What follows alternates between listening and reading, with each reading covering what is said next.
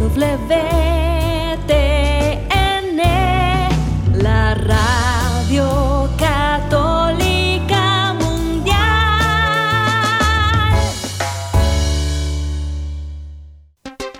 Y ahora en vivo, desde Lima, Perú, EWTN, Radio Católica Mundial, presenta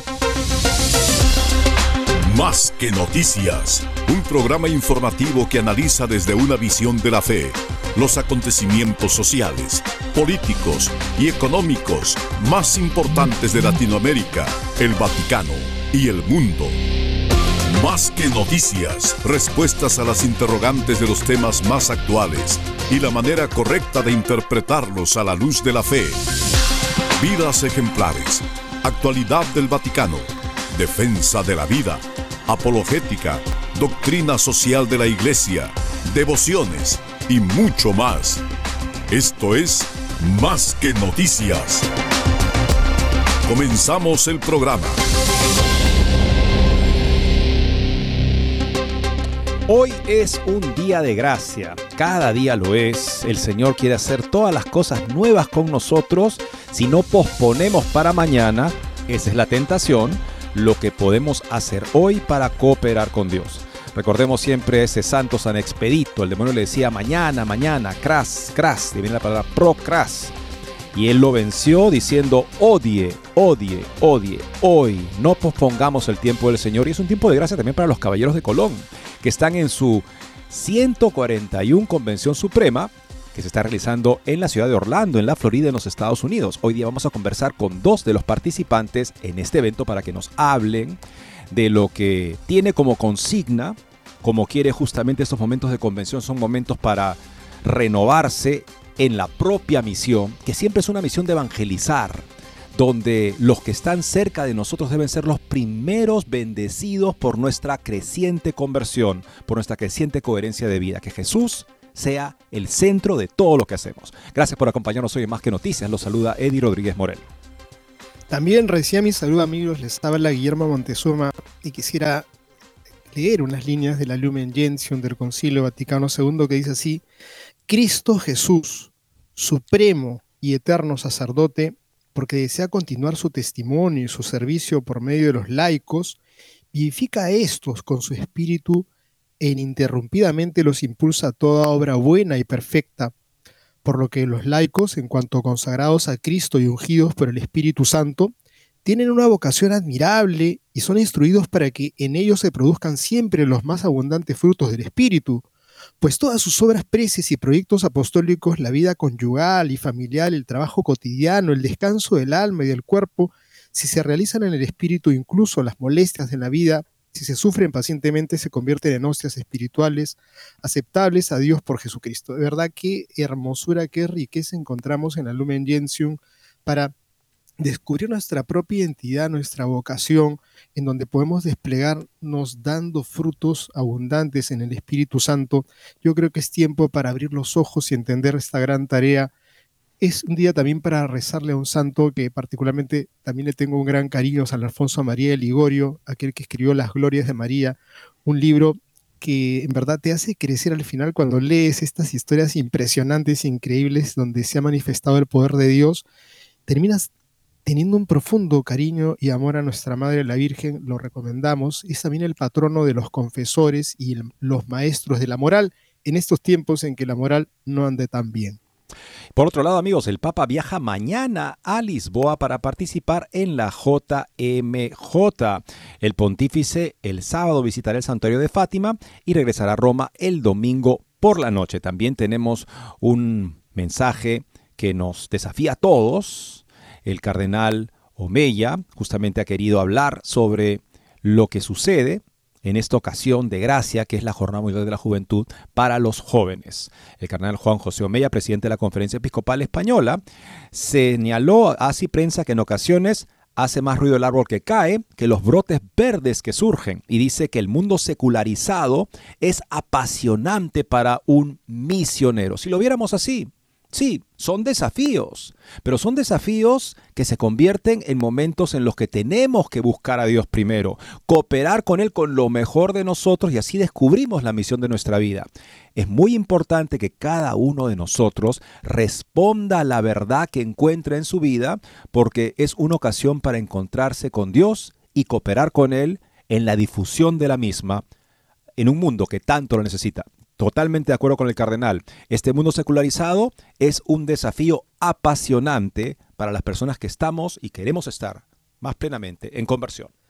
Amigos, si Dios sigue llamando a la vida sacerdotal y sigue llamando a la vida matrimonial y sigue llamando a la vida religiosa y entre otras unas vidas muy especiales aquellos que se convierten en los que oran permanentemente, trabajan permanentemente, dedicados exclusivamente para Dios y para el Señor, es la vida contemplativa. Nosotros tenemos que darle una excelente noticia porque se anuncia la fecha de estreno para Nicaragua y para otros tres países de un film justamente sobre la vida contemplativa. Vamos a darle los pormenores de este magnífico, magnífico regalo que es contemplar una vocación y de repente, ¿por qué no? Alguno de los que nos está escuchando podría estar llamado o simplemente decirle a un joven, existe una vocación para ti y quizá esta sea.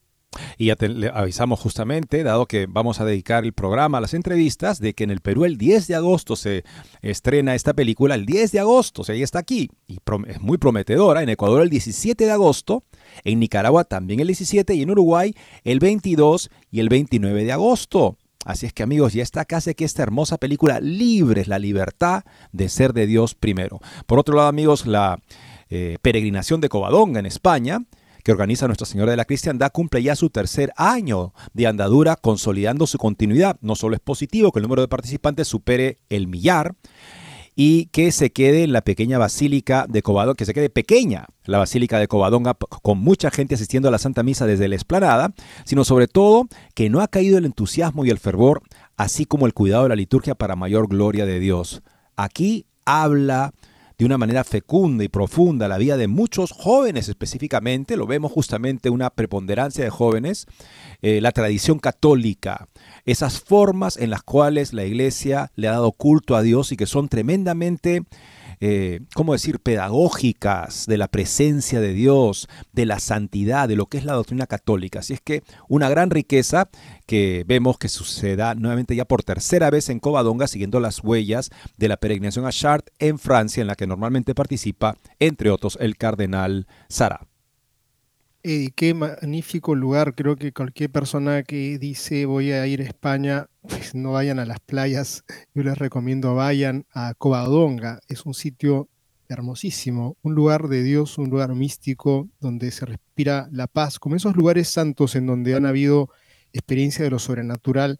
La Virgen, ahí comienza para España la victoria sobre esta península que había sido tomada por los musulmanes. Ahí en Covadonga comenzó todo y qué enhorabuena que exista esta peregrinación y que se siga multiplicando la gente que va a orar con fervor a la Virgen.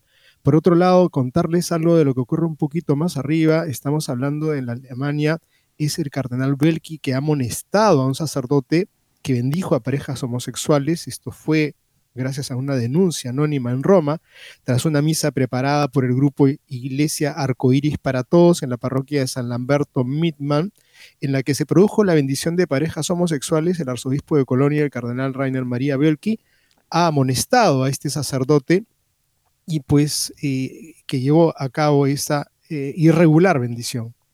Pero pensamos lamentablemente en el nuevo prefecto, del Dicasterio para la Doctrina de la Fe que dice que él no ve problema en bendecir parejas homosexuales siempre que se evite la apariencia de matrimonio. ¿Qué le diría el nuevo prefecto al cardenal Belki? Bueno, en ese caso, amigos, ante la duda, con Dios. Las personas no por ser encumbradas en la iglesia tienen garantizada la fidelidad. Pensemos en Pedro, que negó al Señor tres veces. ¿Por qué la escritura nos hace ver de una manera tan dramática por un lado, el nombramiento de Pedro y por otro lado, eh, las infidelidades de Pedro, que también Pablo tuvo que corregirlo a la cara, porque ya no andaba en la verdad del Evangelio. En otras palabras, amigos, todos tenemos que vivir ante Dios y sufrir la persecución.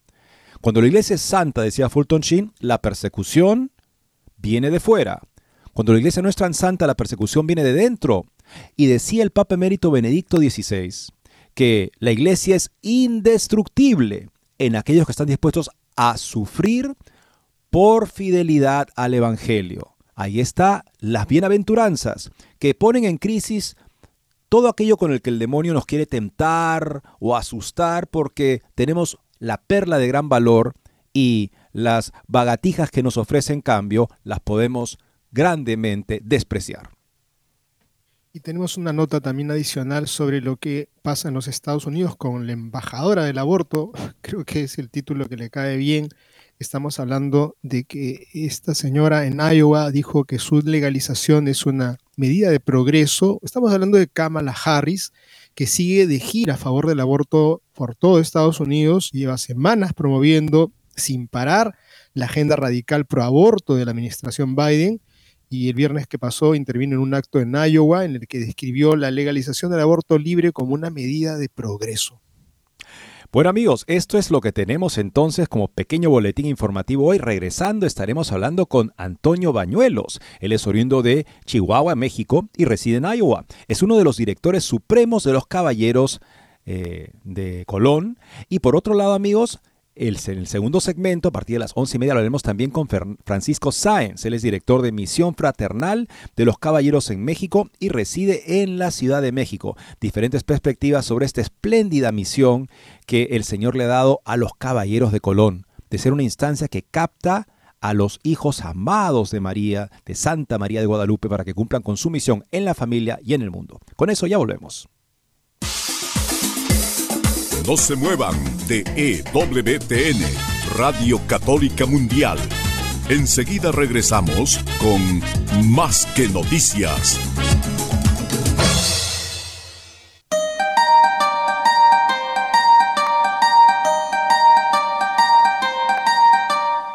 No olvides seguirnos en Facebook como Más que Noticias EWTN.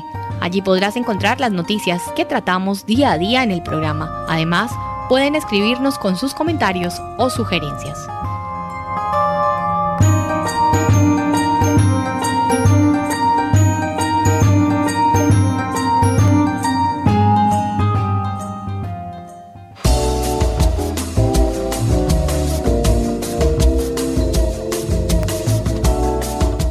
Si quieres estar informado de todas las noticias del acontecer de la iglesia y seguir el día a día del Papa Francisco, entra ya a la página web de Asiprensa www.asiprensa.com y podrás estar enterado de todo lo que sucede en la iglesia.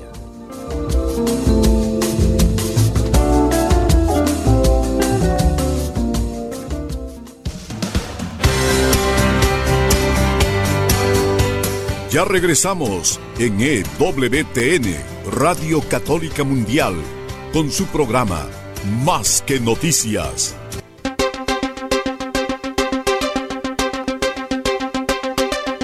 Y como les comentábamos amigos, estamos a poco de poder ya conversar con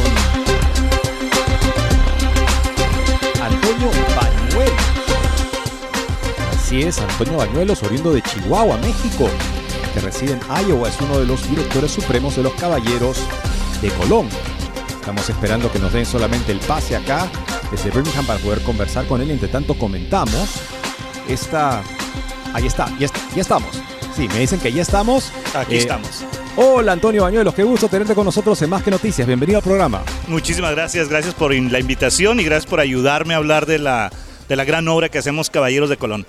Por favor, tú eres el más versado sobre el tema. Háblanos de esa gran obra y también en el marco de esta convención 141 con el lema Primeros en Fe y Caridad. Así es. Bueno, la Orden de Caballeros de Colón fuimos fundados en 1882 por un sacerdote irlandés ahí en Connecticut, en New Haven. Era un tiempo en que los católicos eran muy discriminados, muy atacados. De hecho, por el puro hecho de ser católico no te permitían trabajar, no te daban acceso a muchos lugares. Entonces el padre McGivney organizó a los hombres de su parroquia para decir, tenemos que cuidar a las viudas, tenemos que cuidar a los huérfanos, pero también tenemos que ayudar a los hombres a ser firmes en su fe, a ser cabezas de familia y a ser quienes llevan el evangelio a los demás. Entonces esto eran los irlandeses, si te vienes 140 años ahora a, a este tiempo. Yo digo los hispanos en Estados Unidos somos ahora eso, ese nuevo grupo migrante que estamos sufriendo los trabajos más pesados, los trabajos menos pagados y la acechanza de la cultura en nuestra fe y entonces estamos viviendo nuevamente la visión del Padre McGivney para poder evangelizar y mantener hogares católicos firmes. Yo recuerdo mi, eh, mi experiencia como, como extranjero en los Estados Unidos. Yo terminé la escuela secundaria y me crié en el Perú, por supuesto. Terminé la escuela secundaria. Mi papá es cubano, mamá es peruana, por si acaso. Ok. Este, y viví en diferentes lugares de Estados Unidos. Y recuerdo que eh, inicialmente entré simplemente, ¿cómo decirlo?, a- al ritmo estadounidense. Y, y en efecto, casi sin darme cuenta, ya no iba a misa. Porque en efecto las personas con las que estaba, mis familiares con los que estaba, con los que me quedaba, no iban a misa. Entonces yo como ni siquiera pensé en ir a misa, increíblemente. Pero una vez que yo empecé a tomar conciencia, sobre todo cuando me mudé ya solo por mi, por mi cuenta a Denton, Texas, para ir a la universidad, ahí yo pensé, uy, estoy viviendo solo por primera vez, voy a ir a misa todos los domingos. Me hice ese propósito.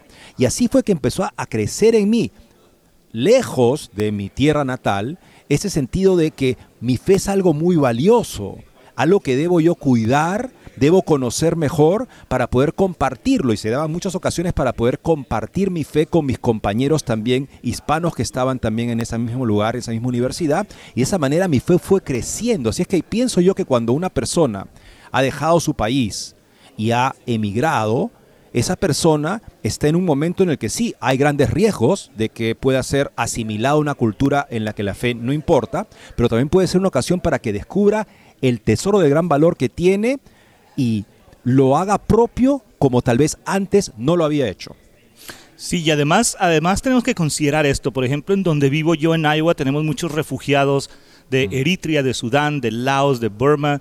Entonces es gente que, imagínate, Iowa hace un frío tremendo, llegamos a 20 grados centígrados bajo cero en el invierno, y cuando llegan estas personas, llegan al aeropuerto en shorts, en chancletas y en camiseta de playa, con una bolsa y es todo lo que tienen. Increíble. Entonces llegas a un nuevo país, una nueva lengua, nueva comida, nuevo clima. Lo que siempre decimos nosotros es el común denominador que tenemos es la Santa Misa. Entonces es por eso que nosotros como hombres católicos tenemos que llegar a estas familias y decir, no estás solo, estamos contigo en la Santa Misa y de ahí empieza ese encuentro. Porque acuérdate, nuestra iglesia es en base a encuentros. Tenemos que tener ese encuentro uno con otro como hermanos, pero también un encuentro con Cristo. Y si vamos acompañados, ese encuentro es más poderoso. Absolutamente. Antonio, Antonio, ¿qué tal? Te saluda Guillermo Montezuma. Guillermo, un placer. Felicitaciones. Y fíjate, estoy pensando en lo que ustedes están haciendo, definitivamente es una bendición maravillosa.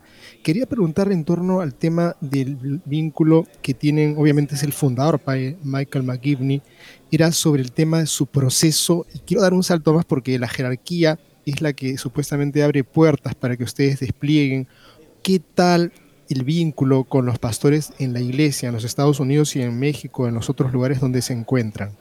Sí, claro. eh, la organización, mira, la visión que tuvo el padre McGivney, si te pones a pensar, fue 80 años antes del Concilio Vaticano II. Y él dijo, la función es los laicos. Los laicos van a ser los líderes, los laicos van a ser quienes dirigen la orden, pero siempre bajo la supervisión, la guía espiritual de un capellán. Entonces, cada consejo de caballeros de Colón, tratamos de poner un consejo en cada parroquia y también a nivel estatal hay un capellán aquí en los Estados Unidos. De hecho, el capellán supremo de la orden es el arzobispo William Lori, que es el arzobispo primado de Estados Unidos, el arzobispo de Baltimore. Entonces, siempre tenemos esa guía, sobre todo porque somos una organización de hombres laicos, pero siempre en comunión, siempre en solidaridad y siempre viendo que lo que la iglesia enseña es la verdad que nosotros proclamamos.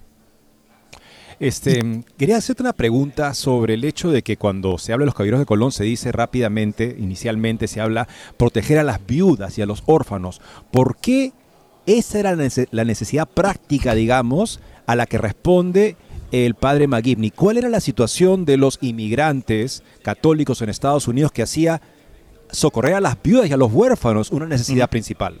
Sí, claro, lo que pasa es que en ese entonces, como nadie quería contratar a los irlandeses, ellos tenían que tomar los trabajos menos pagados y más peligrosos. Entonces, cuando ellos querían aplicar para beneficios sociales o para un seguro de vida, entonces le eran negados porque el factor riesgo de esas personas era demasiado alto, entonces las compañías no querían hacerlo. Había además sociedades fraternales, por ejemplo los masones y otros grupos anticatólicos que ofrecían esos, esos beneficios. El problema era que tenían ellos que renunciar a su fe para poder acceder a esos beneficios y de hecho el padre McGivney vio gente de su parroquia alejarse de la fe para esos beneficios. Entonces el padre McGivney juntó a gente de su parroquia, les dijo, tenemos este problema. Si muere el padre de familia, la familia está prácticamente destinada a la caridad. Y él mismo lo vivió. El padre McGivney estaba en el seminario en Montreal, Canadá, un seminario de mucho prestigio, cuando su papá falleció. Y él tuvo que salir del, seminario para venir a ayudar a su familia a subsistir. Después, por la bondad de eh, vecinos de ahí de New Haven que vieron el potencial que tenía él, lo enviaron al seminario ahí en Baltimore, pero ya no era la elite, digamos, de, del seminario. Pero igualmente, tú sabes, la gracia de Dios no importa eh, si te graduaste de un, community, de un, de un colegio comunitario o de Harvard, Dios es el que, el que va a poner ahí. Entonces, eso fue lo que ayudó. Pero él vio de primera mano la necesidad que tienen las familias cuando perdían al principal proveedor. Se habla mucho de los signos de los tiempos, de que la iglesia esté atenta a los signos de los tiempos y pienso que es indispensable siempre y cuando se convierte en una ocasión para ver cómo se evangeliza mejor, aprovechando las circunstancias. Es lo que hizo el padre McGivney, una circunstancia que no podría decir, uy, qué complicada esta situación, la gente no tiene trabajo, se mueren jóvenes, las familias, ¿qué vamos a hacer? Pero él dijo, ¿cómo puedo evangelizar de manera que se haga un trabajo más hondo Claro. de que los varones católicos hagan propia su fe y además de esa manera también tengan el apoyo para poder apoyar a sus familias en caso de necesidad. Esa fue la respuesta del padre McGivney a los signos de sus tiempos y debemos aprender de- justamente de él cómo responder a los signos de nuestros tiempos para evangelizar mejor, no para rendirnos ante, en fin, las dificultades, sino ver en ellas ocasiones de gracia que Dios nos da siempre y cuando busquemos a Dios primero y cultivemos nuestra vida de gracia y lo pongamos en el centro de todo lo que hacemos. Y de hecho, por eso ese es el tema de esta convención. Como dices tú, al ritmo de los tiempos estamos viendo cómo la cultura se está apoderando, cómo la cultura está siendo tan agresiva en contra de la verdadera masculinidad, de la verdadero valor de la familia. Entonces es parte de la iniciativa que trae nuestro caballero supremo, Patrick Kelly, que dijo, así como somos conocidos a nivel mundial en nuestras obras de caridad, somos conocidos, sabemos siempre que algún obispo necesita algo, vienen con nosotros porque saben que de alguna manera vamos a responder. Queremos ser también primero en fe. Si alguien está buscando recursos para la fe, cómo formar a los hombres, cómo buscar ese encuentro con Cristo, cómo juntos como hombres, hombro con hombro, en, en lazo de masculinidad, llegar a ese encuentro con Cristo. Es por eso que ese es el tema de esta convención, ser primeros en fe y primeros en caridad, porque es lo que queremos. Es muy interesante lo que dices porque, claro, yo veo esto y digo, una- un lindo lema, primero en fe y caridad, precioso.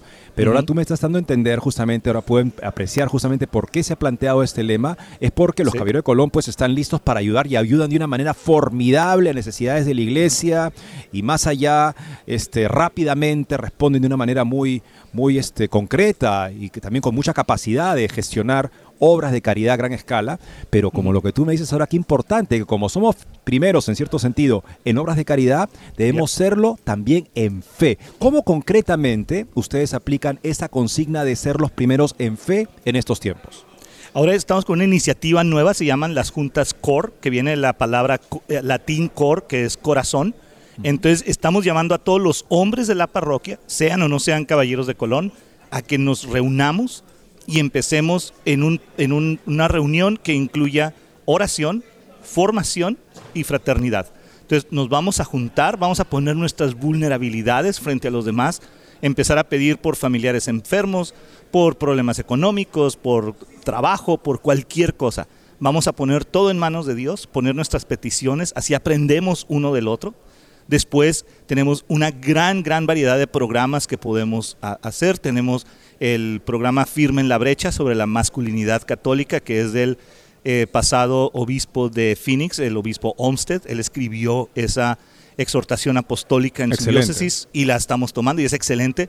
Tenemos un estudio sobre San José y la familia. Estamos sacando un nuevo estudio bíblico específico para hombres, porque aquí en Estados Unidos buscamos un estudio bíblico específico para hombres y no pudimos encontrarlo. Entonces tuvimos que hacerlo nosotros. Entonces es específico para hombres. Y tenemos una multitud de materiales para aprender más de nuestra fe, porque mientras más sabemos de nuestra fe, más nos enamoramos de Cristo. Y finalmente, como todos los hombres, ya ves, te pones a ver el fútbol, te pones a ver algo, hay que comer o tacos, o pizza, o hamburguesas, o papitas, o lo que sea. Pero el chiste es la fraternidad, porque primero, vulnerables en nuestras necesidades, juntos en nuestra educación y luego celebrando el hecho de que somos el pueblo electo de Dios y que Cristo murió por nosotros y Él ya nos ganó la victoria. Amén. Antonio, quisiera preguntarte un par de cosas respecto del perfil de un potencial miembro. ¿Qué es lo que hace? Yo- definitivamente ustedes tienen una labor impresionante, ¿no? Este, hay gente que quizá no tenga ese perfil de tanta actividad, una persona quizá más dedicada a la, a la intelectualidad o a la vida interior. Esa es un poco la primera pregunta. Y la segunda pregunta era sobre el papel de la familia. ¿Cómo, cómo inserta el- el- los caballeros de Colón a, la otra parte, ¿no? A la, per- a la- justamente a la mujer que uno cuida, a los hijos que uno ama. Si podrías darme un perfil de eso. Sí, por supuesto. Mira, este, para ser miembro de Caballeros de Colón hay solamente tres requisitos. Ser hombre, ser mayor de 18 años y ser católico practicante. Eso te califica para ser miembro de Caballeros de Colón. Yo siento que el cuarto requisito es querer buscar y tener ese encuentro con Cristo y con tu parroquia. Entonces, eh, los tres son 18 años de edad, ser católico, hombre de 18 años, católico. Ese es la, el requisito.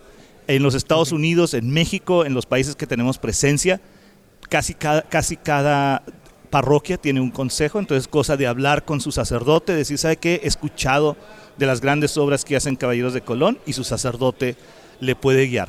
Por el lado de la familia, lo importante es que somos una orden de hombres, pero somos una organización familiar. A la hora que tenemos los, los eventos, que tenemos nuestras actividades de recolección de fondos, de marchas por la vida, de oraciones por la vida, estamos frecuentemente afuera de las clínicas de aborto orando para que terminen esa gran masacre que siguen promoviendo y celebrando. Estamos ahí en familia, nuestros hijos chicos rezando el rosario con parcartas eh, y todo, todo, todo. Ahorita en esta convención, aquí está mi esposa, está mi hija menor, mi hijo es ya caballero de Colón de cuarto grado, entonces ellos han estado conmigo en las actividades, en las misas, en las celebraciones, ahí están con nosotros. Nomás las juntas no van ellos porque pues las juntas no son muy divertidas, que digamos, son necesarias, pero ellos les toca todas las actividades y siempre llamamos a los miembros a que involucren a la familia. Mi esposa tiene una frase que dice, esposa contenta, caballero activo. Espléndido, amigo. Me encanta la manera en la que integran a la familia y siguen siendo una instancia para varones que es tan importante porque encontramos lo que se, se han estudiado esto mucho, ¿no? Se habla de la feminización de la iglesia, porque las mujeres naturalmente tienen un genio que ellas conectan rápidamente con el sentido de la vida, con Dios, con las cosas más esenciales. Y los varones estamos pues haciendo mil cosas en el mundo para llevar adelante a la familia y dirigiendo, en fin, este obras y trabajos y lo que sea. Y podemos nosotros perder justamente el sentido de Dios. Y por lo tanto eso significa que hay menos participación de varones en Sí, yo- las comunidades no solamente la católica, sino en general. Sí, ¿no? ¿Cómo, se, ¿Cómo es que ustedes justamente responden de esa manera que, y lo hacen tan bien justamente? ¿Cuál crees que tú que es la fórmula que les permite a ustedes captar esos varones para que se conviertan en católicos practicantes y asuman su responsabilidad, su presencia en la familia y en la sociedad? Claro, mira, ahorita que comentabas cuando estuvieron, cuando estuviste aquí en Estados Unidos, que decir estabas, estabas solo y te buscabas conexión. El problema que tenemos con las pandillas en toda Latinoamérica y de hecho en Estados Unidos es que nuestros jóvenes no tienen un sentido de pertenencia. El papá trabaja todo el día, la mamá está fuera todo el día, entonces están solos y, no pertenecen a nada. Es una de las necesidades este, principales que tiene el ser humano. Entonces ellos en las pandillas encuentran esa familia que, que no tienen en casa. Entonces nosotros como una fraternidad católica estamos encontrando al hermano, estamos encontrando esa familia en la fe para poder sentir esa pertenencia. Nosotros somos inmigrantes de México, vivimos aquí en Estados Unidos y es, hemos encontrado, le llamamos de hecho la familia por elección, un gran grupo de amigos, todos inmigrantes, todos con la familia en México, pero nosotros ya somos compadres, nos bautizamos unos hijos a otro y todo, pero es, es esa la manera en que nos unimos, encontramos esa nueva familia con un propósito de poder llegar a Cristo, de tener ese encuentro con Cristo y estar juntos evitando que el mal entre en nuestra familia, evitando que a nuestros hijos nos los robe la cultura, que dejen de ir a misa. Eso, eso es esa hermandad, esa fraternidad, esa familia nueva que encontramos como hermanos caballeros de Colón una misión muy actual e indispensable. Muchas gracias por haber estado con nosotros, Antonio Bañuelos, que eres uno de los directores supremos de los Caballeros de Colón. Una muy exitosa, sobre todo en términos de Dios, este, convención 141 de los Caballeros de Colón para ti y para todos los que participan. Muchas gracias y les aseguro vamos a estar orando por ustedes y por todo el auditorio aquí en esta convención. Hoy tuvimos la misa de apertura tenemos otras dos misas, pero siempre, siempre orando por todos ustedes para mayor gloria de Dios. Viva Jesús. Muchas gracias, muchas gracias Antonio. Bueno amigos, estuvimos con Antonio Bañuelos, que es uno de los eh, directores supremos de los Caballeros de Colón, y vamos a ir a la segunda pausa. Regresando estaremos con Francisco Sáenz, que es director de Misión Fraternal de los Caballeros en México, y nos va a hablar también de la obra que está haciendo la fraternidad en esa amada nación. No se vayan, que ya volvemos. No se muevan de EWTN, Radio Católica Mundial. Enseguida regresamos con Más que Noticias.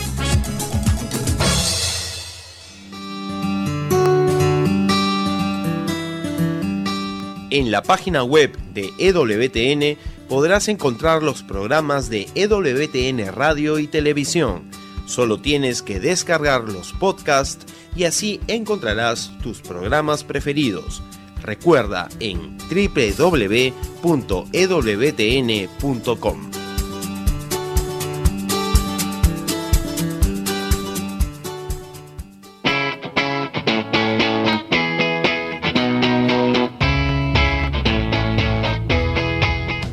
Te invitamos a que visites la página web de Asiprensa www.asiprensa.com donde encontrarás todas las noticias y actualidad de la Iglesia en el mundo. No lo olvides, www.asiprensa.com.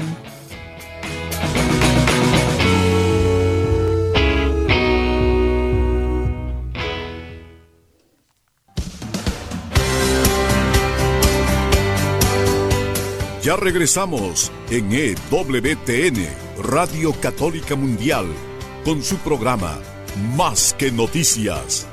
Para comunicarse en vivo con Más que Noticias, nos pueden llamar desde Estados Unidos al teléfono gratuito 1-866-398-6377 y desde cualquier parte del mundo al 205-271-2976. Qué importante el sentido de pertenencia, saber que estoy donde debo estar, que estoy en un lugar donde soy amado y donde puedo amar de manera que hago la diferencia para el bien y lo mejor de la vida de los demás.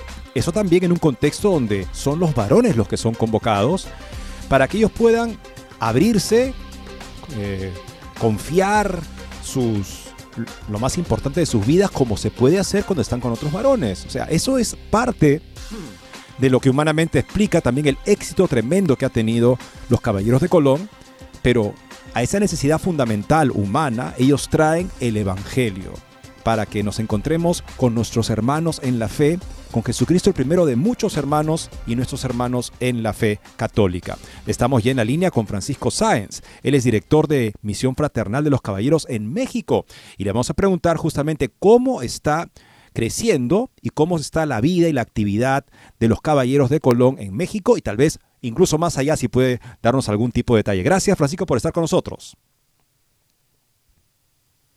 Aló Francisco. Bueno. ¿Qué tal Francisco? ¿Nos escuchas?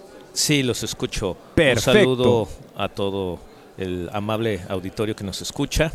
Y bueno, sí, Caballeros de Colón en México, pues ya también tiene una larga tradición Eh, nuestra orden se fundó en el año de 1905 y después, bueno, vendría una época difícil porque vendría la, la Revolución Mexicana, la persecución religiosa, en fin, pero también tenemos nosotros eh, seis santos mártires mexicanos y un obispo santo, ¿verdad? Que pues ellos y sobre todo la presencia de Santa María de Guadalupe, eh, Cristo Rey y tantos símbolos que eh, tenemos en, en, México de nuestra fe, de nuestra cultura, pues nos ayudan, nos inspiran para tratar de ser mejores hombres católicos. Ha sido promovido mucho justamente la devoción a Nuestra Señora de Guadalupe, Santa María de Guadalupe, en la fraternidad. Cuéntanos por qué y qué lugar ocupa en la espiritualidad del Caballero de Colón Santa María bajo la advocación de Guadalupe. Claro. Bueno, este, de hecho la orden a nivel mundial está consagrada a Santa María de Guadalupe. Eh, primero fue nuestro anterior caballero supremo, Car Anderson, y ahora Patrick Kelly, precisamente recientemente en febrero, estuvo todo eh, nuestros directores eh, supremos, nuestros funcionarios supremos y en una hermosa misa en Santa María, digo, en la Basílica de Guadalupe, la orden se volvió a consagrar, eh, reconsagrar a Santa María de Guadalupe. De hecho, ahorita aquí en los eventos, en las misas, vamos a tener siempre presente la imagen de la Virgen de Guadalupe y también de San Juan Diego, porque la Virgen se le apareció un laico como nosotros, ¿verdad? Que este pues nos pidió que nosotros fuéramos con el obispo para este pedirle que aquí se construyera una casita sagrada. Entonces la Virgen de Guadalupe es, es muy importante para los caballeros de Colón de todo el mundo. De hecho, cuando alguien se hace caballero de Colón, recibe un rosario bendecido y trae ese rosario la imagen de la Virgen de Guadalupe. Y no importa si es un caballero de Colón de Estados Unidos, de Canadá, de México, de Ucrania, de Polonia, de Filipinas, ahí va a estar presente la Virgen de Guadalupe. Francisco, te saluda Guillermo. Sí, Francisco, te saluda Guillermo Montezuma. En realidad muy contento de conocerlos a ustedes y me vienen algunas preguntas como que alguien que no, no ha sido tan conocedor de, la orden de ustedes y es en torno a, unos puntos de repente muy, muy, muy, muy pequeños que es en torno al ¿por qué Caballeros de Colón? ¿Por qué padre Michael McGibney escogió eh, a Colón y, me viene también otra pregunta respecto de este, este vínculo con, con la francmasonería o la masonería. Hay alguna, de repente mucha gente acá en las logias masónicas se metieron a participar de las, de las logias porque querían ver la forma de, sostener a sus propias familias, a, a sus hijos, a, a su mujer. Este, por lo que hemos conversado hace un ratito con Antonio Buñuelos, que hay un vínculo, ¿no? de, una similitud entre, entre lo que es la logia masónica y lo que el padre Michael McKibney quiso. ¿Hay algo de eso en cuanto a lo que es las juntas, las reuniones privadas? A ver, primero el, me decías por qué el nombre, ¿verdad? caballeros, caballeros de Colón. Bueno, caballeros es por, eh, bueno, el padre McGibney originalmente pensó que el nombre fuera Hijos de Colón, porque Cristóbal Colón, al descubrir este nuevo continente, América, bueno, él muere de hecho sin saber que era un nuevo continente, ¿verdad? Pero gracias a su audacia, a sus conocimientos científicos, a su fe, porque era un hombre católico, este, pues nos llegó los misioneros, nos llegó la evangelización a América. Fue gracias a, este hombre, fueron cuatro viajes de, Cristóbal Colón, que, nos llegaron estos primeros misioneros, ¿verdad? Eh, entonces, por eso es la importancia de Cristóbal Colón, que además era un personaje muy reconocido en siglos anteriores, eh, por esta audacia, en fin. Ahora ha habido un poco de eh, algunas críticas, en fin, pero Cristóbal Colón es un gran personaje, eh, hablando históricamente y, por su este enorme descubrimiento. Pero caballeros, los laicos que fundaron Caballeros de Colón, eh, hablaron de, una de, de, un ritual de hombres, de varones, entonces más que hijos de Colón, no, mejor caballeros, ¿no? Caballeros de Colón. Bueno, y en esa época, en, en, el estado de Connecticut y en toda la zona de Nueva Inglaterra y entre Nueva York y Boston, había muchas asociaciones secretas, había masonería y otros grupos. Entonces los hombres eh, los invitaban a estas asociaciones y ellos iban teniendo este, pues algún tipo de ascenso, de promoción, de ayuda económica, social. Entonces, el padre Magibni más bien lo que pensó fue, si nosotros como fraternidad católica nos unimos, también nosotros podemos tener algún tipo de apoyo y de beneficio fraternal.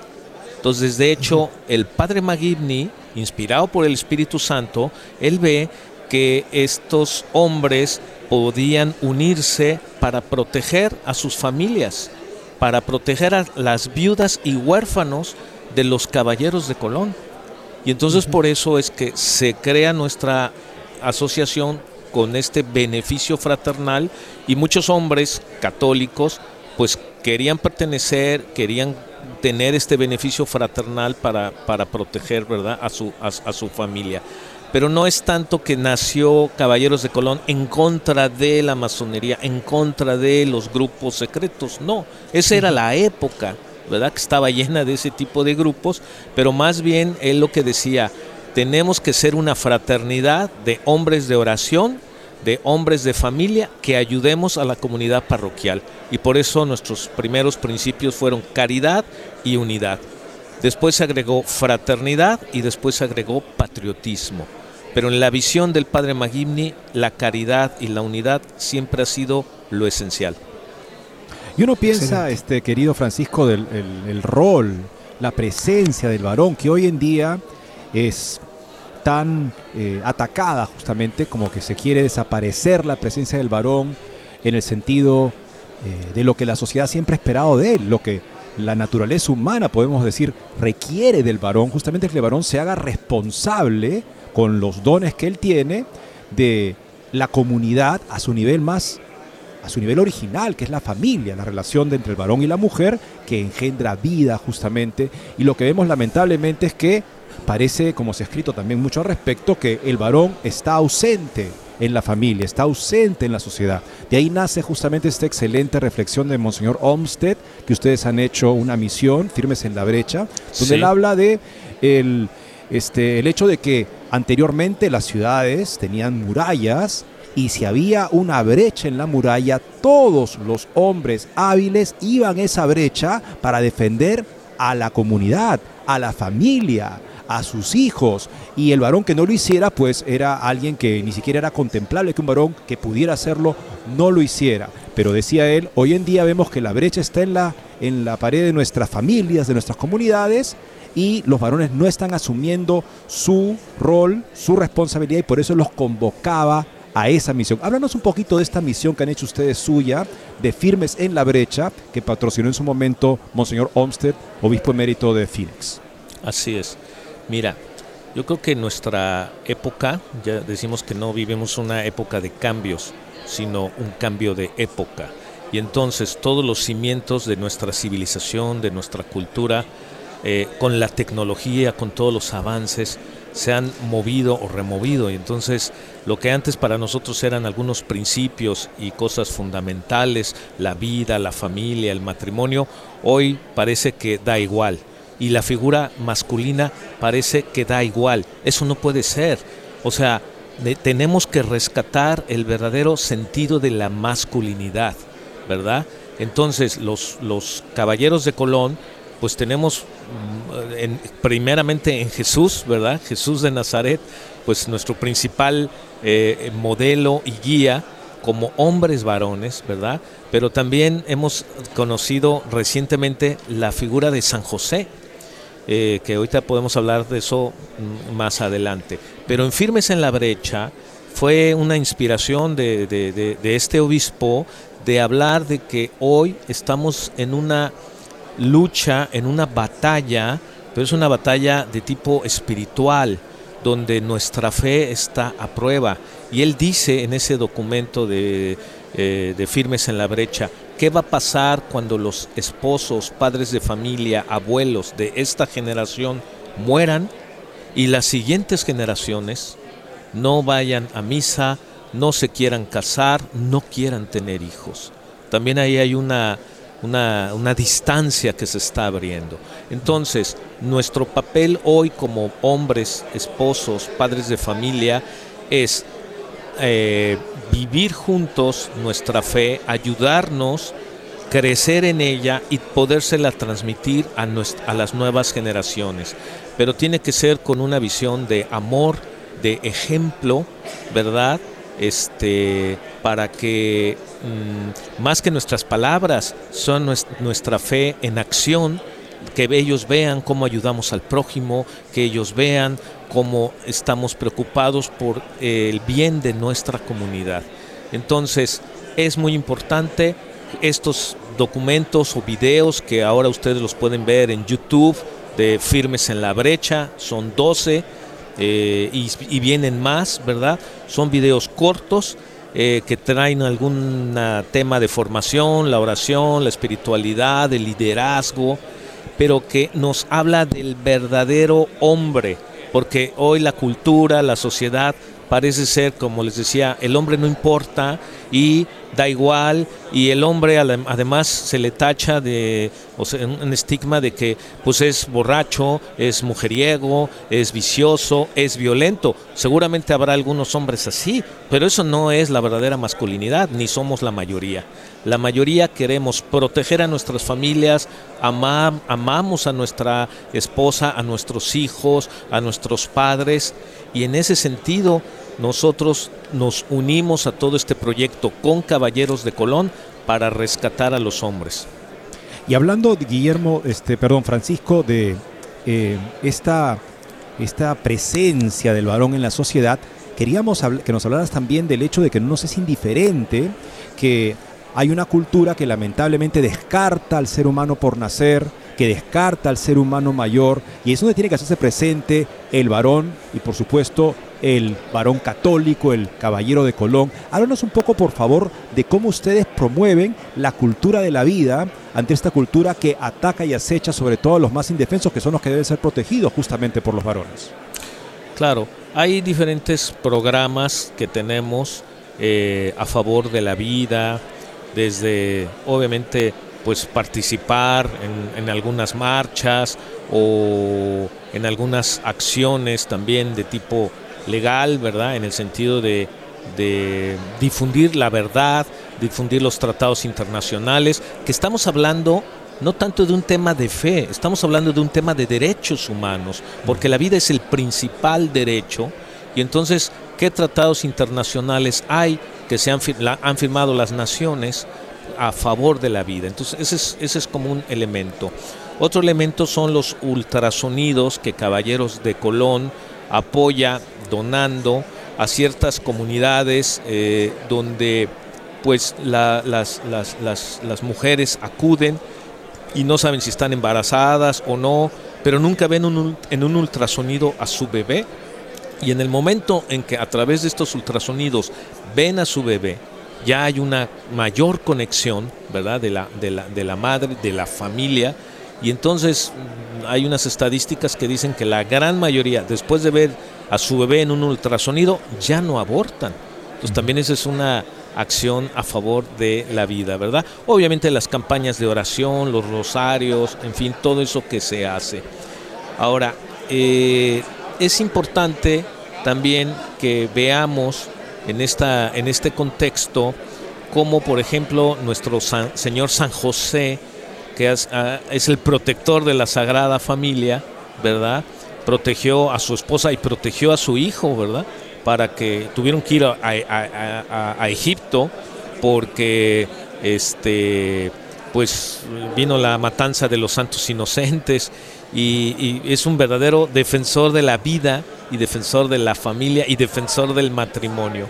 Entonces, Caballeros de Colón, a iniciativa de Patrick Kelly, nuestro Caballero Supremo, que cuando eh, se hizo ya, eh, bueno, formalmente en, su, misa de toma de posesión, él ya eh, es el caballero supremo de una organización de dos millones de hombres en varios países y en varios continentes, él se consagra a San José. Y en eso los caballeros de Colón, de México y de varias partes del mundo, dijimos, oye, ¿quién es San José? porque hablamos de él, pero no lo conocemos. De hecho, en, las Sagradas Escrituras, en la Biblia, en, el Evangelio de San Mateo, se habla un poco de él, pero después ya no se vuelve a hablar nada de él. Entonces seguimos un libro de un sacerdote aquí norteamericano, el padre Calloway, y escribió él un, un hermoso libro de 33 días de consagración a San José. Y en eso nosotros lo hemos leído, estudiado, y ya va, llevamos dos años que cada 19 de marzo, que es el día de San José, nos consagramos en todo México, ¿verdad? Con una oración muy bonita, pero siguiendo los 33 días de eh, preparación que empiezan por ahí del 15 de febrero. Entonces, un mes antes, todos los caballeros de Colón, en nuestros grupos, nuestras redes sociales, eh, WhatsApps, en fin, nos vamos recibiendo el día 1, el día 2, el día 3, hasta el día 33. Son pequeñas lecturas, reflexiones que nosotros como varones católicos tomamos esta inspiración de cómo este hombre cuidó, protegió a la Virgen María y cuidó y protegió a su Hijo Jesús. Entonces, pues es también una, eh, una acción importante de evangelización que estamos llevando a cabo. Como dice ese texto del Antiguo Testamento que la iglesia le aplica justamente como imagen a San José, referente a José en el Antiguo Testamento, cuando el faraón dice, lo hizo señor de su casa y administrador de todos sus tesoros. ¿Y quién más que San José, al que el Señor hizo señor de su casa, el padre de familia de la Sagrada Familia y el custodio de la familia? ¿Qué mayor motivación para un varón católico que quiere ser justamente estar presente como San José estaba presente en la familia y en el sociedad. y una cosa breve, Francisco, simplemente es, si alguien nos escucha y dice, ¿y cómo me hago caballero de Colón? ¿Qué responderle? Claro. Bueno, eh, ya creo que Antonio Bañuelos hablaba que los requisitos, que son muy sencillos, pues ser, ser mayor de 18 años, ¿verdad? Y este, ser católico practicante. Mira, tenemos una página web donde ahí pueden eh, meterse y ahí hay una, en alguna sección donde dice únete, ¿no? Entonces es www.kofc.org,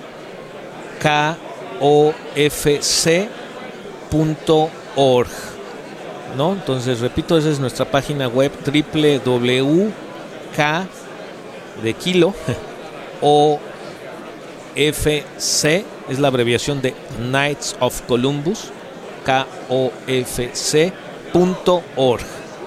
Y ahí eh, van a encontrar en español, en inglés, en francés, este, ¿no? en diferentes idiomas, información y ahí únete para que tengas la información y te puedas acercar en tu consejo más bueno, dependiendo del área donde vives, la ciudad, la diócesis o el país, pues alguna información del consejo más cercano a, a tu domicilio.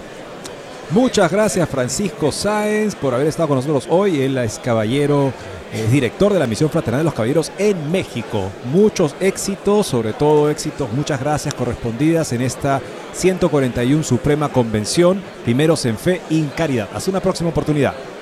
Muchas gracias a ustedes por esta amable invitación. Saludos desde Orlando, Florida, en nuestra 141 Convención Suprema de Knights of Columbus. Gracias, Francisco. Gracias, Francisco.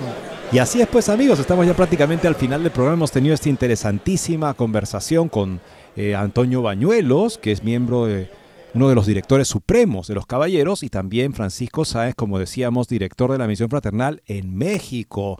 Y los caballeros de Colón también están volviendo a aparecer, por ejemplo, en el Perú. Lo sabemos que aquí en Lima se está organizando una fraternidad. Si alguien tiene interés, también puede tal vez este, comunicarse con nosotros acá en así prensa mí, conmigo, por ejemplo, para poder darles alguna referencia, pero es una misión muy importante y muy necesaria siempre y particularmente, diría yo, en nuestros tiempos. Así es, Eddie, creo que es una tremenda bendición vivir en fraternidad la fe, porque es la forma fuerte de dar un testimonio convincente para que la gente se acerque al Señor, siempre de la mano de nuestra Madre la Virgen y de San José, cuanto mejor. Hemos llegado al final del programa, esperamos que haya servido y que sirva para la gloria de Dios. Dios mediante, estaremos con ustedes mañana.